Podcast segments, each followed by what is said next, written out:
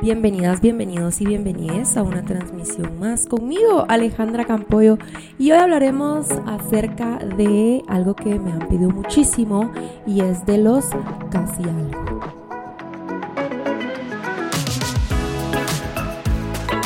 Yo he tenido muchísimas historias con casi algo, de verdad que me han hecho crecer muchísimo mis casi algo, no porque ellos me hayan querido enseñar, sino que porque los trancazos de la vida me hicieron aprender porque hay mucho poder de los hombres entre nosotras, las mujeres bisexuales y heterosexuales, o sea, las personas que se vinculan con hombres. Es la meditita, ¿verdad? Y lastimosamente nuestros papás no tuvieron las herramientas para enseñarnos a amar. Tal vez yo no puedo generalizar, obviamente, ¿verdad? Hay gente que sus papás sí tuvieron la inteligencia emocional para amar y para poder enseñarle a estas personas o a nosotras, a nosotros y a nosotros amar. Ese no fue mi caso. A mí me tocó amar y aprender a amar allá afuera, sinceramente, con muchos libros, obviamente, y con ayuda psicológica, no tanto de la psicología, sino que más de life coaches, me ayudó más, la verdad, me identifiqué más con ellas y con ellos que con un psicólogo y con una psicóloga. Ese es en mi opinión. Yo no estoy diciendo que no sirvan, simplemente fue lo que a mí me sirvió. Creo que el amor se aprende, creo que el amor se estudia, creo que el amor se trabaja. El amor no solo llega así nada más, es de muchísimas ganas, que eso es algo que vamos a hablar en este video, que es de muchísimas ganas y de querer. Y hay muchas personas, y sobre todo nosotras las mujeres, que nos inventamos y ponemos un montón de cosas en nuestra mente, si nos quiere o no nos quiere y le ponemos mucha importancia a los hombres. ¿Por qué? Porque nos enseñaron a nosotras de que la única felicidad y como vos vales como mujer es teniendo un hombre a la par tuya. A mí me impacta eso, la verdad. Y cuando me doy cuenta de esto es porque ya pasé con mucho hombre. Sí, es cierto. Una de las cosas que aprendí más es de que yo nunca me di mi lugar yo nunca sabía qué hacer con mi vida porque yo siempre le ponía responsabilidad a mi vida a una persona. Yo siempre le ponía la responsabilidad de mi vida, la responsabilidad de mis emociones se las ponía a un hombre y eso me hizo sufrir muchísimo. Así que les voy a contar acerca de mi primer casi algo. Uf, ¿Cómo les explico? Yo era muy joven, 16 años. Ustedes saben que yo pasé por una relación bastante abusiva, bastante violenta, que en otro video les contaré cómo fue mi historia con esta persona, que fue un fucking infierno, que seguiré contando mi historia hasta el día que me muera, porque mi historia se merece ser contada para que mujeres no pasen por el mismo cerote o la misma persona con la que yo pasé, porque me doy cuenta con el trabajo que hago que hay un montón de hombres así, así de que lo hablaremos en otro eh, video. Como estaba en esa relación abusiva, yo empecé a serle infiel a mi primer novio, porque él me era muy infiel también, y de cierta manera yo no sabía acerca de nada de la, o sea, yo genuinamente yo no sabía, o sea, yo crecí con unos papás que se peleaban todo el tiempo, que se insultaban todo el tiempo, que se, que se tenían celos todo el tiempo. Por ejemplo, mi papá no dejaba trabajar a mi mamá porque él se ponía muy celoso. Mi mamá también no soportaba el alcoholismo de mi papá, entonces ellos no solo, solo no se llevaban bien. El amor para mí era depender, era prohibir, era imponer, era ponerme celosa, eran gritos, eran insultos, era ese pico de que todo sea un desastre y que todo sea un caos y después de que venga esa como resolución de, ay, todo va a estar bien, no nos vamos a separar. Y yo crecí con esa ansiedad desde que tengo uso de razón. yo he tenido ciertas ansiedades con las relaciones por la relación que tuvieron mis papás. Mi primer casi algo él vivía muy cerca de donde yo vivía y yo le era infiel a mi primer novio con esta persona. O sea, me parecía súper, súper guapo, era mi crush y era raro porque él se moría por mí al principio. O sea, él se de verdad me decía, usted me encanta, es que de verdad, y yo como estaba embobada con mi novio, pues yo decía, ay no, es que yo amo a mi novio y mientras yo me recuerdo los besos de él Muchas, se los juro, los besos de él eran deliciosos, como tan intensos, tan lindos, estábamos tan conectados. Ay, no, mucha, yo era fan de él, o sea, de verdad, pero yo no, lo, yo no podía dejar a mi novio de ese momento porque estaba embobada.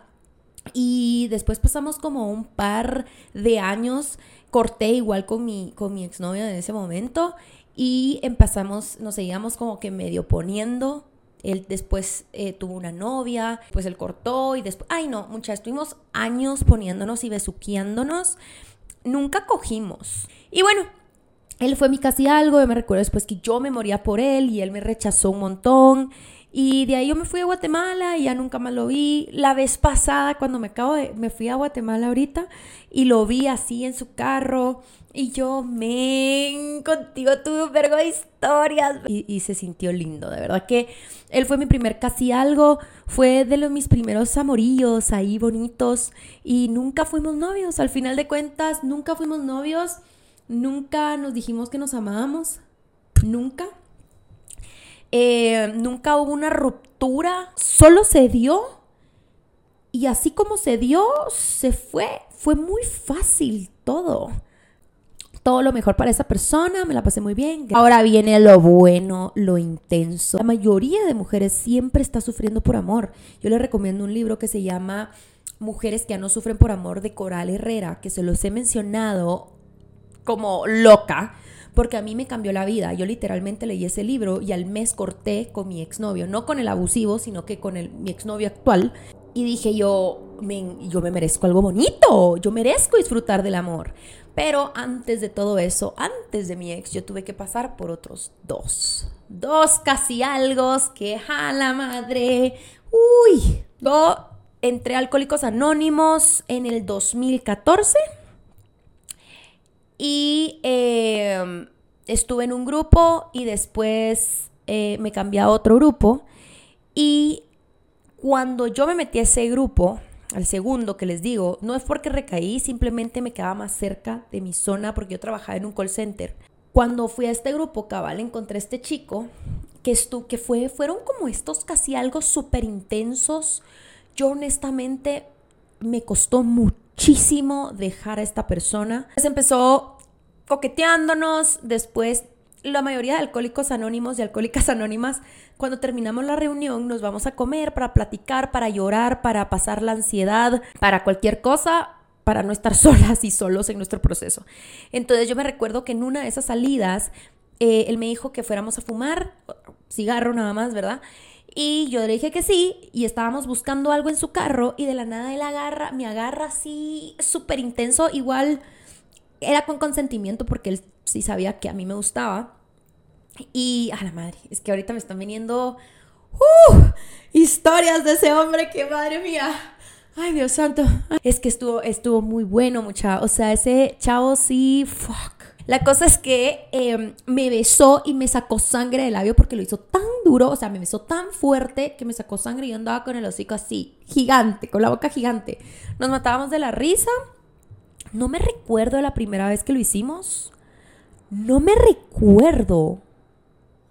Pero nosotros teníamos una química mucha nombre. O sea que a la fe, yo puedo decir que a la fecha tenemos esa química. Porque me lo encontré en el aeropuerto hace un par de meses, no un par, hace como seis meses. Y lo vi y yo, ay no, Dios mío, Satanás. El asunto es que nos poníamos muchísimo y, y solo no se daba. O sea, yo quería ser su novia, yo llegué a un punto de, de, decirle, mano, o sea, yo sí quiero ser tu novia y él así como, yo no estoy listo para una relación. Y aquí es donde muchas mujeres se quedan estancadas porque están esperando que el cerote cambie.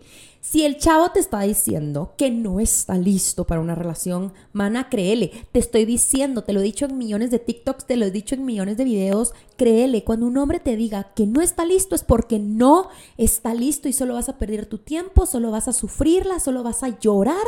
De verdad, perder tu tiempo. No esperes de que un hombre te caiga. Si tú estás lista para estar en una relación con esa persona, vos caele y decirle, yo quiero ser tu novia. ¿Qué querés vos?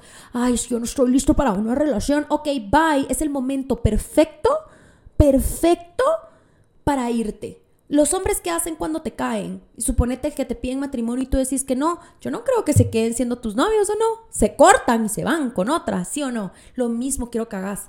Pero ahí fue cuando yo también la cagué porque yo tampoco sabía, yo no tenía este conocimiento, yo no tenía nada para yo poder decir, ay, bueno, entonces, bye. O sea, yo quiero ser tu novia, pero tú no, bye. Eh, el 27 de mayo del 2014 fue la primera vez que yo entré a Alcohólicos Anónimos, no he recaído y este 27 de mayo cumplo nueve añitos. Claro que sí.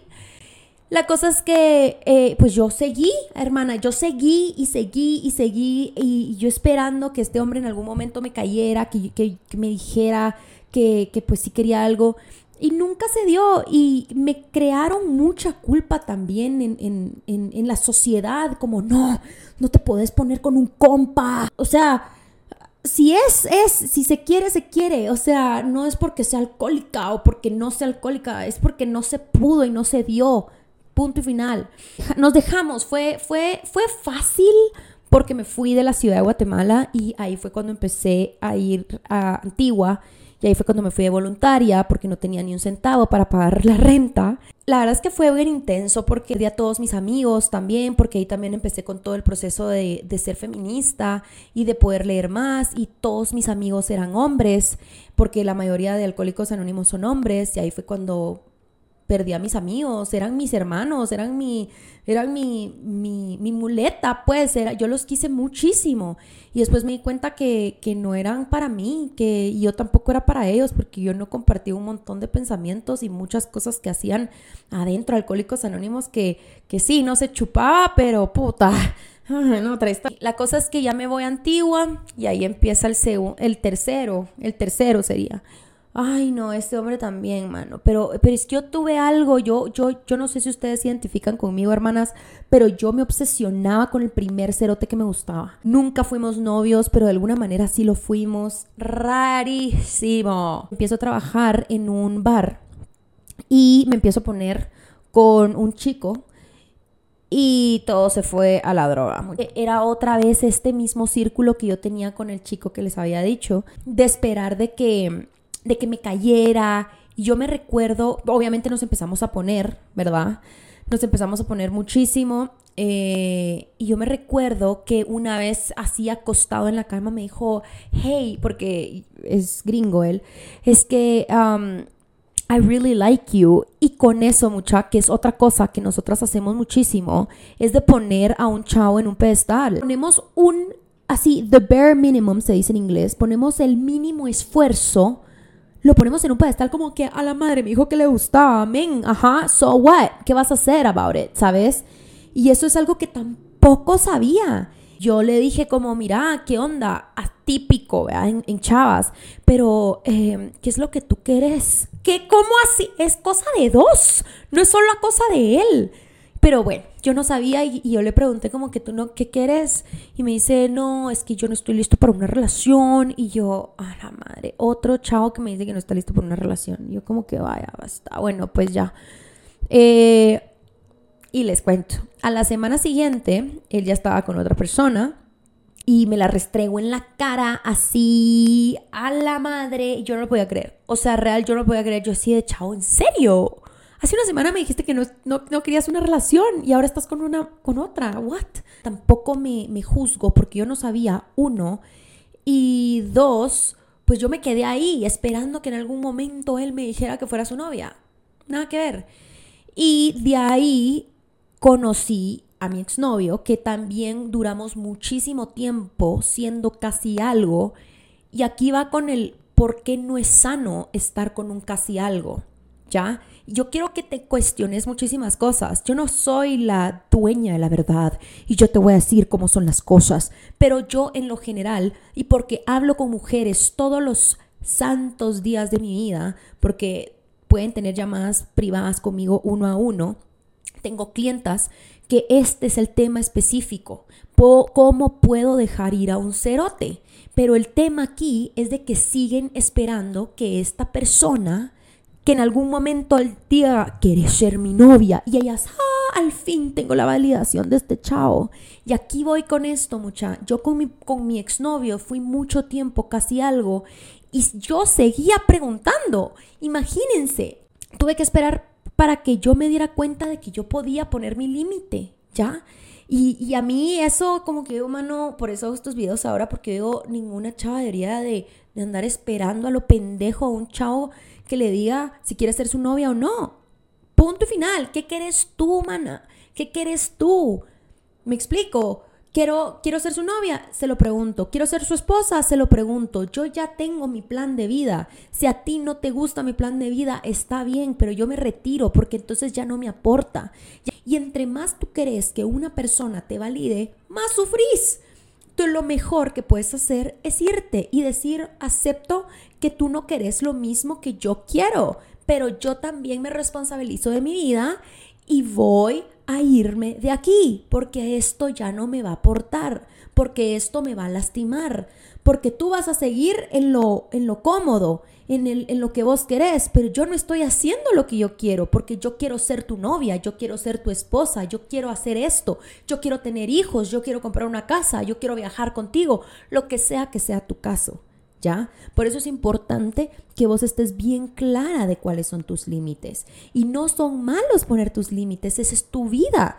Y eventualmente vas a encontrar a una pareja o a una persona que le gusten tus límites, que quiera lo mismo que vos. Y eso es lo que vos te mereces. Y eso, ahí está la clave de eso es el amor. Y a veces el amor no es suficiente, a veces te pueden amar mucho, pero digamos que ellos no quieren hijos y, ya está. O sea, punto, y está bien. O, o que ellos no quieran tomar el siguiente paso, pero no te pongas en una posición donde vas a sufrir muchísimo, que se fue muchísimo mi caso. Estos fueron los casi algo para mí donde tenía que, donde dudaba muchísimo, donde yo decía, ah, no, pero ya me vio, ah, no, pero, pero ya vi una historia mía, entonces fijo le importo, ah, es que ya me llamó, entonces, mano, la gente te va a hablar cuando está aburrida, o sea, te habla porque está aburrida, ¿sabes por qué te habla? Porque también está siempre disponible, entonces no tiene nada que hacer, ahí estás tú de esclava contestándole todo el tiempo. Otra cosa, estás disponible también para ya sabes qué, no lo sé si lo puedo decir en YouTube, pero estás disponible también para eso. Como que, ¿por qué? No. Estás dándole los beneficios y cuestiona todo lo que te voy a decir. Estás dándole todos los beneficios de novio a una persona que no te mira para novia o para esposa. O sea, ¿qué onda? ¿Qué onda ahí? Cuestionate. Y no se vale que tú estés sufriendo por alguien que, que te mira como no es lo suficiente, lo sigue buscando a alguien más. Sigue, no, tú no sos y está bien. Y cuando nosotras aceptamos eso y cuando nosotras decimos, ah, ok, yo no soy suficiente para él, eso no quiere decir que yo no sea suficiente. Si tú no lo ves, no es mi problema. Yo sí me veo, así que yo me voy. Así que, ¿qué te puedo recomendar acerca de los casi algo? Es, mana, o sea, si te trata de solo having fun y pasártela bien y qué rico, date, date, qué rico. Si se trata de que en serio te estás, estás queriendo amar y querer una relación y, querer este proceso con alguien que no quiere lo mismo que vos, ya sabes la respuesta. Ahí no es. Y ahí sí que ya, ya viste este video, ya sabes a lo que te vas a meter y es tu responsabilidad si quieres comer caca, pues. Y si comes caca, pues espero que comas caca y aprendas de esa comida de caca. Porque hay veces que uno así necesita comer caca para aprender, porque hay muchas como yo de que quieren experimentarlo para decir, ah, no, pues ahí no es. O sea, quiero tocar el fuego para ver si quema. Ah, ya me quemé, pues ya no lo voy a hacer. Así soy yo, entonces es válido, no las juzgo. Las quiero mucho. Tengan muchísimo cuidado con estos de los casi algo. Recuérdense muchísimo de sus límites. Sus límites son importantes. Y sobre todo, quiero que recuerden que el amor no duele, el amor no humilla, el amor está presente, el amor se le ve el interés y sobre todo el amor no se duda, corazón. Se siente. No la dudaría si en serio alguien te quisiera. Esto ha sido todo por hoy. Yo soy Alejandra Campoyo. Les adoro. Gracias por escucharme y nos vemos a la próxima.